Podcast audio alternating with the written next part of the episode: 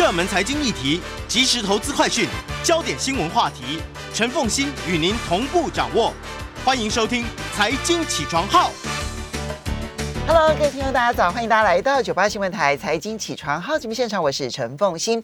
经济学不悬，在我们现场的是台大经济系专任副教授冯博翰冯老师，冯老师早，大家早。也非常欢迎 YouTube 的朋友们一起来收看直播。好，冯老师今天呢要为我们来解读元宇宙上面的豪奢现象。对啊房地产市场，我们之前其实讲元宇宙，对不对哈？然后呢，冯老师后来有好多单位后来就邀请冯老师去演讲，谈元宇宙啊，因为大家都既好奇，然后又期待，但是呢又无法理解。今天要进一步来解读解读的呢是，哎，在在元宇宙上面已经开始在炒房地产了，这到底是怎么一回事？对啊，就是我们生活中的房地产 已经让很多人啧啧称啧啧称奇啊。那结果现在在虚拟世界里面的这个房地产价格也水涨船高。那大家可能会好奇啊，就是还不熟悉元宇宙的朋友，可能会觉得房地产在哪里？那先跟大家简单介绍，现在有几个这你有兴趣的话可以购买房地产的大平台，一个是 Sandbox，它原本是一个沙盒游戏。其实沙盒游戏就是这个游戏设计公司提供了很多的物件跟素材，让玩家可以在里面买地，然后自己建造各种的虚拟的物件，或者是盖房子，或者是设计你的游乐园。然后你玩家可以在里面设计自己的游戏，去给其他的玩家来进行各种的体验活动。像老一辈的朋友去想象那个大富翁搬到了一个元宇宙的虚拟平台上面，然后这个虚拟平台当中呢，当然那个里面的买土地啦，还有盖房子啦，它会变得更细腻的操作，对不对？对对对，嗯以 Sandbox 来来说，他们一开始推出的时候，它是建立在这个以太坊区块链上面的一个游戏，然后它推出的时候，里面就放置了十万块的土地，它有一个地图，所以大家可以去那边买地跟圈地。对，那每一块土地大小都一样吗？呃应该是一样，可是你可以买很多块地。然后位置也不同，对，像之前看到新闻说，歌手林俊杰就买了三块地嘛，十二万美金。三块地加起来十二万美金。对，新闻报道写的。哦哦，但是这是小 case，因为在十一月底的时候，呃，其实有厂商去那里买地是四百三十万美金一块地，那一亿多哎、这一一亿多台币一亿多，对对对。哦那就是这个现实世界，我们买的豪宅可能还不见得就是有到那么啊，昂贵。嗯，四百三十万美金。对对对，然后就是各方，包括知名品牌艾迪达，然后 GUCCI，然后很多的时尚精品都纷纷到里面去圈地。所以这样看起来，它不是只是玩玩游戏而已，很多都很多公司都认真了。对，然后应该是截至到大概两个礼拜前的时间，然后现在全球像这样子的大型可以让大家买地、跟交易、跟玩乐的平台，最大的四个加在一起出售的土地价值已经超过了一亿美金。嗯，你刚刚讲说最大的四个平台，还有哪一些平台啊？除了 Sandbox 以外，第二大的叫做 Decentraland，它其实就是一个、一个就是一个虚拟的。翻译成中文就是去中心化土地这样。没有没有，Decentraland 就是他们那个平台，就是他们，那个世界。我我说假，我我哦讲对。它它的名直译称啊，对对对。直译的话，对对对。那这个是这个是第二大，然后目前在呃集体直追，嗯。但是我刚才讲到一亿美金其实是土地卖出去，嗯。但是他们跟真实世界一样会有形成二级市场，嗯。所以会有二手的土地交易转卖，嗯。所以有这种虚拟世界、虚拟房地产的中介公司或房地产商形成，他们也会收购，因为他们先低价收购之后，然后炒作一下，然后引起热潮，再转卖。嗯，好，这个是 Decentraland 哈。第一名是 Sandbox，第二名是 Decentraland。Decentraland 的加呃参与的有比较有名的公的人或者是公司吗？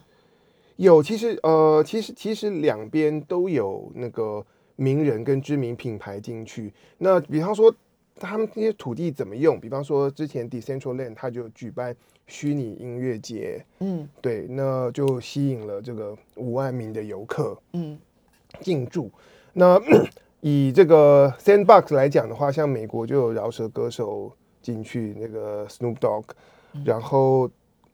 他买了地以后，结果他周遭的这个土地价格就水涨船高，就很多人希望我要做明星的邻居，对对对，或者是这个明星歌手，他可能是在他的土地上面办演唱会，嗯所以旁边就会有其他的品牌商愿意进驻。大家来这里听演唱会的时候，可以顺便看到谁谁谁的广告，或者是留意到谁谁谁的这个最新消息等等。嗯，这个你会让我想到，就是因为我曾经玩过这个 VR 眼镜嘛，对哈。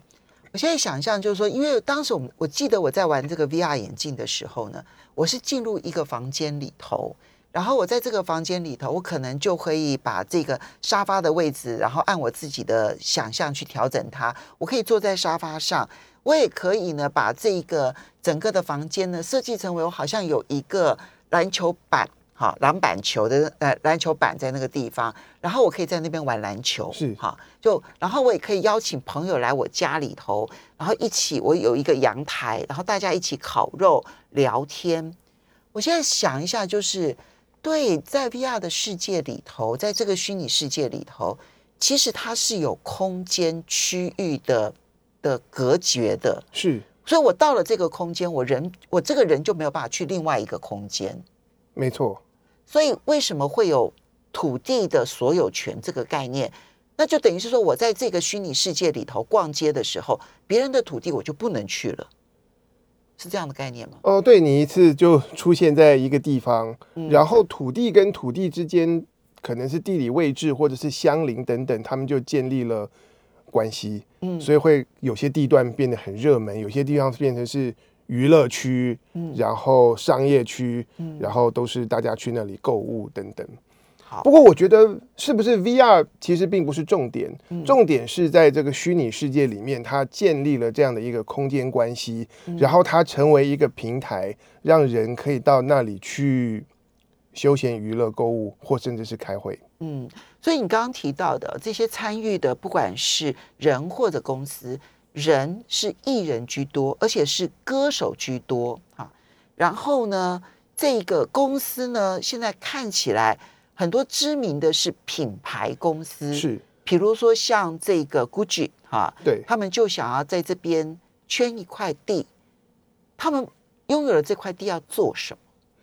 ？OK，最简单的想法就是打广告。嗯我觉得，我觉得其实元宇宙它一些基本的概念，跟我们过去所接触到其他的平台本质上没有什么不同。嗯就是它基本上还是平台，让大家过去那边做些什么事情，彼此互动。嗯那我们过去熟悉的平台，像什么 Line 或者是 Facebook，、我可能在上面滑滑滑，就是为了要看我朋友的动态或者看一些好玩的消息。但是只要它聚集的人多了，那就会有厂商过来下广告，然后我们就会看到一些其他有趣的东西，然后被导流到呃这些不同的厂商，然后我们购物或者是购买活动的票券等等。那你可以想象，在这样子元宇宙的虚拟世界里面，大家也是进去，可能是开会、玩乐、听音乐。那我就看到了这个 Gucci 的这个广告牌，然后我就看到了 LV 或 Burberry 或者是艾迪达。那但是我觉得继续再发展下去，当去的人更多了以后，在那里甚至他们可以在虚拟世界里面陈列他们的商品，就是你看到的已经不再是一个平面的一个静态的东西，而是而而而是而是三 D 的，就是你估计这一些品牌，他们其实已经想到后面，就是说，对我甚至于盖一个商店，然后里面有我的虚拟的这些商品。其实现在已经开始有一些品牌跟厂商，他们开始卖这种数位的虚拟的衣服，就是实。因为想想看，大家在在元宇宙里面，你不是用你的本尊的面貌过去，你会有一个虚拟分身，可能长得比我更帅一点、更可、更萌一点的，或者是是别的造型。那在这样的情况之下，我在这个虚拟世界里的造型，我是不是也要装扮？我要花点钱来装扮我自己。对，其实，在过去很多其他的手游里面，我大家玩的时候就有换皮肤啊，什么买帽子、配件等等的，其实是类似的情况。那所以在这样子的虚拟世界里面，我们可以为自己的虚拟分身来买服装，但是我们也可以为真实世界的自己来买服装。它可以透过这种 VR 或者是更更历历在目的这些商品的陈列，然后勾起我们的购买欲，然后我们开始 shopping。好，那除了这一个之外，它到底还买了房地产到底有些什么样的功能？功能大概刚才讲的，对，就是我可以，比如说在这边办个演唱会，这是一个，然后我可以在这边打广告，甚至于以后我可以开商店。我们也可以做正事，就是开会、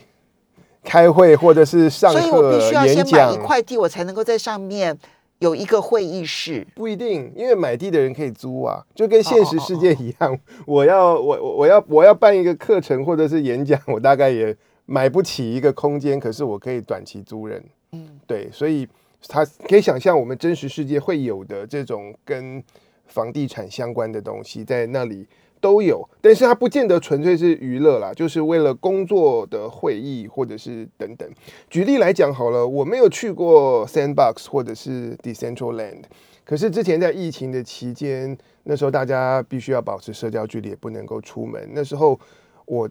在台大的课程以及参加经济部的媒合会，都是去那个 Gather Town。嗯，它其实就是它它是一个平面二 D 的，它也不需要 VR，可是它就有一个空间关系，我们就一个小人在里面走来走去，然后我要找谁谁谁，我要找凤欣，看到他在那边，我就我就跑过去，哦。然后可以找他，就是可能去喝个咖啡，或者我们进会议室聊一聊，然后我可以在街道上走来走去，然后在街道上面，我要看到哎，主办单位跟赞助商的的那个的的的这个楼房，或者是他们的广告招牌嗯，在那里，对，哎所以那还真的能办正事呢，那是能办正事，而且又又办正事又社交，对不对？对，而且那个比我们用什么 Zoom 或者是 WebEx 那种那种啊，对，死板板的，死板板的，对对对，因为多了空间关系以后，我知道谁在哪里，然后我们两个在所以你可以是对大家的，你也可以是单独的个人对对，我们我们可以走到空间的 lobby 里面，我们我们稍微休息一下，等一下马上回来节目现场。欢迎大家回到九八新闻台财经起床号节目现场，我是陈凤欣。经济学不学，今天要来解读元宇宙的虚拟房地产现象。在我们现场的是台大经济系专任副教授冯博翰冯老师。冯老师，我觉得你自己在疫情期间所参与的这些活动的经验呢、就很能够让我们体会到说，为什么在网络上网络上开会就开会嘛？那为什么还要弄一个元宇宙？因为在那个元宇宙的那个、那个、那个区区那个嗯空那个时空环境当中，其实它有空间距离的，是所以空间距离在这个虚拟世界里头很重要。你刚刚提到说，呃，比如说我参加了一个活动，好，那在这个活动里头呢，有人是在正式的开会，有人可能就是私下闲聊。那么你们私下闲聊，经过的人可以听到你们在聊什么，是但是距离远的人就听不到你们在说什么。对你们都在虚拟世界里头哦。那这种情况之下，你就会发现，在虚拟世界里头，那个空间距离比我们想象的重要。对，然后我要跟谁聊天的时候，我们还可以拉到一个角落，或拉到一个会议室里面，其他人就没有办法听到。嗯，然后我们知道说，哎，我跟我的朋友现在是在一个酒吧的环境，是在一个轻松的氛围底下，所以我们是就是随便聊，或者是我们到什么样的空间是在谈正事，它可以区分出来。嗯，这样你就会知道虚拟世界为什么需要有土地，为什么需要有我拥有的空间。就我拥有的这个空间，我要来做些什么事情，这是我有所有权在那上面了。对，现在在哈佛大学商学院，他们有一个新兴的话题，就是这元宇宙的设计是不是能够有助于团队远距的工作效率？嗯，对，还没有还没有定论，因为我觉得该怎么做，其实是在同步在发展的，就是我们拭目以待。好，那这样子的话，我们接着就要问，那这样子我们应该要去投资虚拟的房地产吗？OK，这是很好的问题，因为这是最重要的。其实分几点呢？一开始其实我看到会对这些虚拟世界有高度兴趣的，其实都是年轻人。对，那当对然，有一个原因，有一个很重要的原因，是因为年轻人在真实世界里面很多的房产或者是股票，他们其实已经买不起，已经买不起了，而且那个游戏的规则其实是老一辈的世代所制定的。他们觉得呢，已经再也没有一个大西部让他们去拓荒了。对，所以这个元宇宙虚拟世界方，相当于是说，就天上掉下来，突然多出来的一个全新的领域，大家可以去那里抢占。所以像我看到说，之前像是不管是 Sandbox 还是 Decentraland，或者现在有。络绎不绝的有新的这种虚拟世界被建造推出，我就会想到那个美国在十九世纪的时候曾经出现那种抢地大赛，像是奥克拉荷马州，他们本来在这个呃，在一九一八八九年的时候，一八八九，对他们有一大块的无主之地，其实也不是无主之地，原本是印第安人的。嗯，那那时候他们的政府就宣布，我们四月二十二号早上。大家所有人想要抢土地的，都在某一条起跑线后面等待，然后鸣枪。有些人骑马，有些人走路，然后就开始冲，然后冲，然后你站到了还没有人所占领的地，圈起来，每个人最大的范围面积是多少？有个定义，那块地就是你的。OK，这是在当初他们鼓励在西部拓荒的时候的做法。对，不过在当当年在奥克拉荷马。这个地方时候，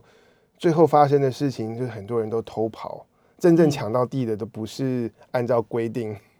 嗯，鸣枪才起跑的人。就是现在大家抢占元宇宙，很多其实我看到很多年轻人的想法就是，我就到那里去试试看，不然真实世界没有什么太多我可以玩跟发挥的空间。这就是人类垦荒的心情。对对对，但是。反正现在现在已经知名的这些这些虚拟空间的价格已经水涨船高了。那这个投资房地产、虚拟房地产该注意什么事情？嗯，第一件事情我觉得非常重要的就是这个虚拟土地是否稀缺，这是很多人会问。因为如果它的供应是源源不绝的，那价格可能也不会涨吧？嗯，我先放一个问题问，我先放一个问号。那比方说，像是 Sandbox 就说是十万块土地等等，但是是不是真的这个土地就是限量？对，就是你说十万十万笔，就真的是十万笔吗？对，嗯，我这边又想到我以前住香港的经验，要住香港，因为地小人稠嘛，大家住的地方希望可以有海景，嗯，所以新的建案推出来就说我们有海景，大家价格很高，然后就买，买完以后你前面又再盖了一栋新的社区。你没有海景，然后没有海景，新的社区只剩下建筑物。新的社区就说你已经在海边喽，然后你买，价格又炒高，有海景，买完了之后开始填海，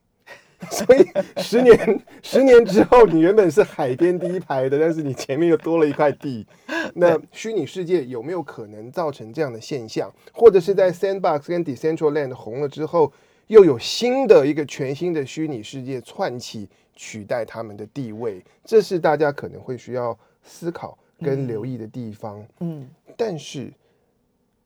就算是土地的数量并非有限，可是人的注意力是有限的。那么，虚拟世界的土地之所以有价值，是因为流量；真实世界的土地会哪里哪一区会贵，也是因为人会往那边走，在那里生活，就是人潮。就是人潮，所以接下来我们要去思考的就是，它真正会决定那个土地价格贵或者是不贵，其实是来自于流量。那个那个世界的那个区域，到底有什么样的原因会吸引很多人到那到那边去朝圣、去看一看、去参加活动？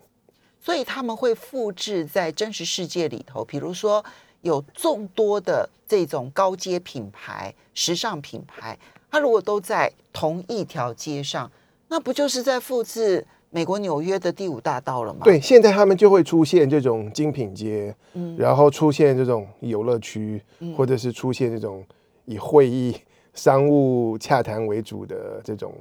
工作。这就难怪他们希望这些知名的艺人、明星，然后去买他们的土地。因为他们的任何运用都可能吸引更多的粉丝一起到他附近，对不对？那这个整个附近的流量就会大幅度的上升。对，所以所以到头来，它的操作的基本原理还是跟真实世界其实是一样的。对，嗯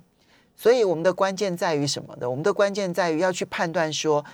哪一家公司、哪一家这一个呃虚拟宇宙世界，它可以永久存在，这个判断就很重要。我觉得永久存在是很难的。嗯比方说，回到七八年前那时候，脸书是最热门的社群的这个网站，然后我们可能就觉得说，好像是不是以后所有 所有的资讯或是媒体的消息都要发在脸书才会被看到？嗯但是谁知道，其实也没有过太多年，十年不到的时间，它会因为种种的因素，然后。我们现在花在脸书上的时间少了，可能花在 Instagram 或者是 Line，或者是我们跑到元宇宙去了，或者是 YouTube，或者是 TikTok，然后或者元宇宙。对对对，所以其实它其实这样的一个虚拟世界就是一个平台，这个平台可能会有它的这个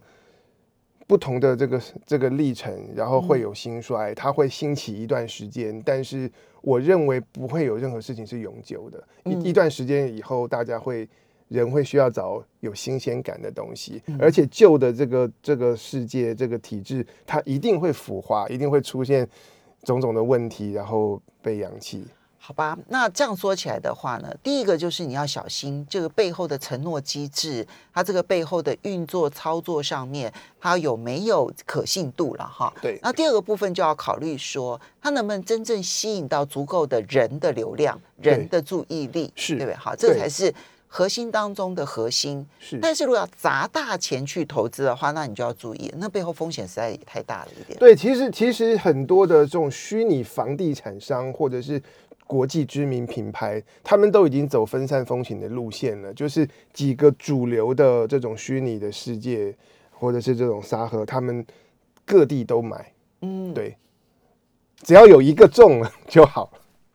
好，那也要价格够便宜啊！现在看起来价格都贵到或者是说财力财力要足够雄厚，没错，好，以后会不会这样子？有一群有钱人在虚拟世界里头，然后我们活在现实世界里头，就是普罗大众。但但是有可能我们买不起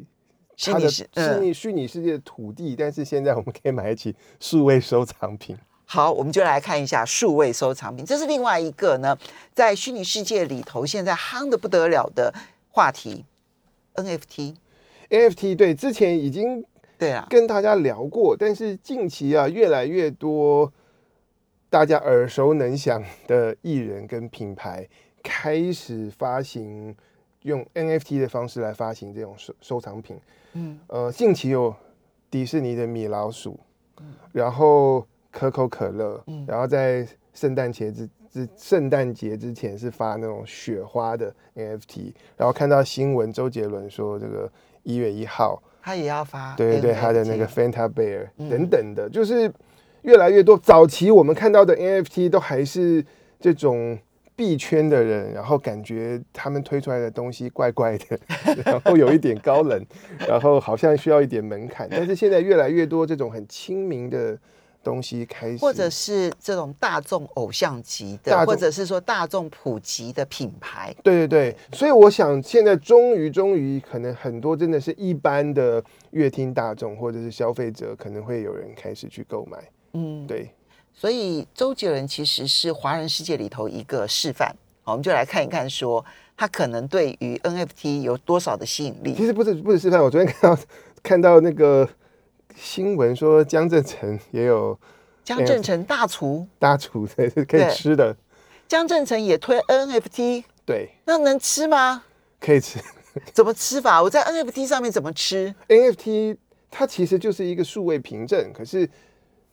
当你拥有这个凭证的时候，你可以去他的餐厅或者是特定的餐厅，可以可以可以享受一顿大餐等等的，这种是所谓的虚实整合。但是我今天想要跟大家聊的呢，是从比较早期，然后现在价格又是已经水涨船高的两个数位收藏品的系列，我们稍微休来解析息一下，一下价格。等一下回来就来解析一下到底有没有上涨的趋势。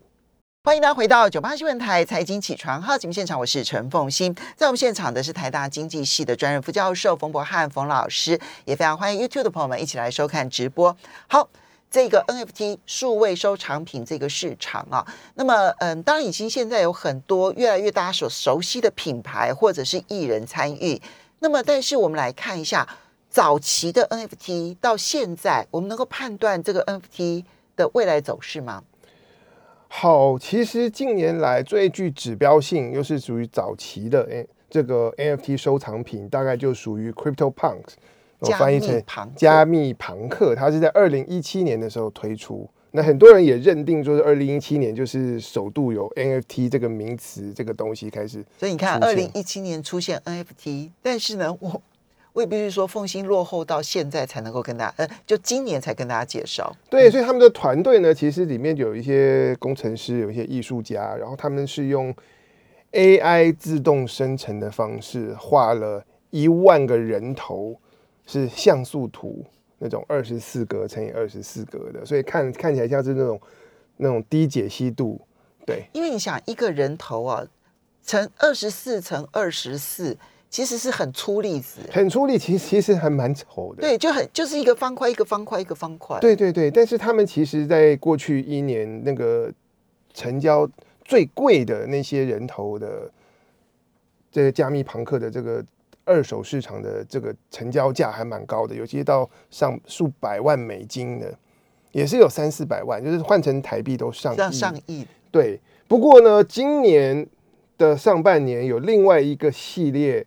推出了是一群猴子，那他们叫做 Board Apes Yacht Club 无聊猿游艇俱乐部，也是推出了一万只的猴子，而且是很无聊的那种，很有点厌世，然后就是无的那种厌世猴，厌世的无聊猿的这个头像，对，也是一万厌世猿，对。然后他们呃，过去一个礼拜出现的事情是呃。这两个系列里面的最低价呢，这这些猴子的价格已经开始超过了加密朋克。哦，对，过去一个礼拜翻转了，圆圆的价格比人头还要来对他们现在的 floor price 就是最便宜的那个头像的价格大概是二十万。呃，他们他们其实是用以太坊哦来作为计价单位，然后但是换算成。美金的话，大约是二十万美金上下，就是最便宜的是六百万台币啊。嗯嗯，对，嗯。不过从这个当中，我们其实可以看出一些端倪，到底哪些东西在决定他们的贵和便宜？哎，对，这就是如果你想要参与 NFT 的话，怎么去决定它的价格跟价值？第一个呢，是这些头像的。他们因为是 AI 生成，所以会定义一些特征，比方说是人头，你是戴帽子还是绑头巾，然后你的肤色是长什么样子，然后你的表情，其实表情更更明确的来定义，比方说你的嘴巴的形状，然后你是戴怎样的耳环等等。那在这当中有一些特征。是很常见的，有些特征是很罕见的，所以它最后 AI 随机生成的那些头像，如果是由一群罕见的特征所形成，以至于那一万个头像当中，可能只有几十个是具有某种特征。所以有特色可以被分辨出来是最重要的。对对对，比方说早期加密朋克里面，他画的大部分都是人类，可是他有非常少，大概不到百分之一的这个数量是属于僵尸或者是 外星人。僵尸其实是绿色的脸啊，所以长得越稀奇古怪，越稀奇古怪的那个价格越高。这第一点啊，这是稀少性，稀少性。然后第二点呢，是为什么后起之秀这个无聊猿的价格开始会追上？原本啊，先行者加密朋克，嗯，这里有一个很大的重点，其实加密朋克那时候他们在卖，因为他们早出来嘛，所以能够玩的花样比较少。当你买它的时候，你买到的就是这个档案的所有权。但是无聊猿他们推出其实是这个著作权跟所有权是可以绑在，是是是可以一起购买。因此，当你我当我买了某一张猴子的头像的时候，我。有办法去用那张那那张图那只猴子去打广告，或者是去运用在其他的地方，所以它就虚实整合了。对，然后当然前提是我要把我那只那个长相的猴子要炒红啊，不然一万一万只，而且后来他们还有很多衍生系列，包括猴子老婆系列，或者是其他 其他各种变种猴系列等等的，就是几万几万只的猴子。但无论如何，他要让它在实体世界里头有可以运用的空间。要能够有运用运用的空间。比方说，最新艾迪达就推出了跟那个无聊猿的这种联名，所以他们的广告就是一只猴子上面穿着艾迪达的衣服，然后你之后买了艾迪达的那个系列的衣服，上面也会印着这个艾迪达所持有 NFT 的的某一款的这个猴子的头像等等。嗯，然后此外呢，以无聊猿俱乐部来说，那 NFT 的持有者，你仿佛真的是加入了一个俱乐部，你具有某种特定的身份，然后你可以进到他们的这种呃成会员俱乐部专属的虚拟空间里面，一起去参与一些集体的数位创作。那几乎变成了高尔夫球的会员证了，对对，所以所以它变成是一种，它又变成是一种身份的象征的一个象征，然后他在世界各地来办这种呃这种无聊园的 NFT 持有者的这个大会。对好，所以他，所以无聊，我们从无聊猿跟加密朋克他们的历程可以看出来，有机会成为呃更上涨的 NFT，你要赋予它更多的价值，对。就是包括了身份的价值，我在实体世界里头的应用价值，对。然后当然要有稀少性，是。对不对？不过这里有一点很吊诡啊，这里的价值其实很多是主观的，那当然，然后而且这个价值往往不是取决于我自己个人怎么认定，而是在我一个群体当中其他人怎么看待。也是因为这样，所以这一些 NFT 这些数位收藏品，他们其实都有开社群，在另外一个网站叫 Discord 上面有开社群，然后就是持有者跟想要收藏这些东西的人，大家就在上面，你就看到每天那个对话就是这样跑跑跑跑跑。对，你有看到比如说什么样子比较特别的对话？呃，我觉得我没有花时间去细看，可是我真的有学生就是每天就是盯着盯着看，盯着看，因为里面有大量的资讯，大家的谈话看似言不及义，可是加总在一起会塑造一个集体的一种美学想象。氛围，对对，然后什么东西是更有价值的？嗯，其实其实这些都是这些都是看不见摸不到的东西，就是猴子绑头巾到底是不是会会会比较值钱？这件事情是需要我们大家凑在一起，然后不停的聊天，不停的聊天，然后讲一讲，最后变成一个共识，然后绑头巾的猴子。呃，不，哎，不是，不是，绑头巾的那个像素图的那个人头的价格就就开始水所以这个其实就是你知道，我们人类啊，其实在做美的评判的这个过程，其实经过了几呃几万年的演化，我们演化出现在的美学概念。是然后，所以我们在选美的时候，选美比赛的时候，我们可以从我们不用跟别人过分的讨论，我们大概就可以判断出来大众会喜欢什么样子。对，可是我们面对 fine art，面对艺术的时候，还是需要有专家学者，然后研究，然后来告诉我们它的历史的价值，然后它难在哪里等等。没错，就是那个像艺术品的话，最早的这一个开创型的艺术品，它有艺术史上的地位，它的价值就高。对之后跟它就算表现的比它更好，用它的方法表现的更好的艺术作品，可能价格都不会比它高。对，所以这些东西其实是需要在一个群体里面，透过某些机制，大家来形成，或者是拥有这些作品的这种著作权的单位，他们要去思考如何去赋予这一些角色或这些图像更深的意义。好，当然我们今天就是知道说呢，包括了像元宇宙为什么可以炒房地产，包括了就是 NFT 它到底在涨什么，它的背后的机制到底是如何。没有鼓励大家一定要这么做，这样子。我期待他们发展的慢一点，直到我退休之前，它都不要成为主流，这是我最大的期待了。好，非常。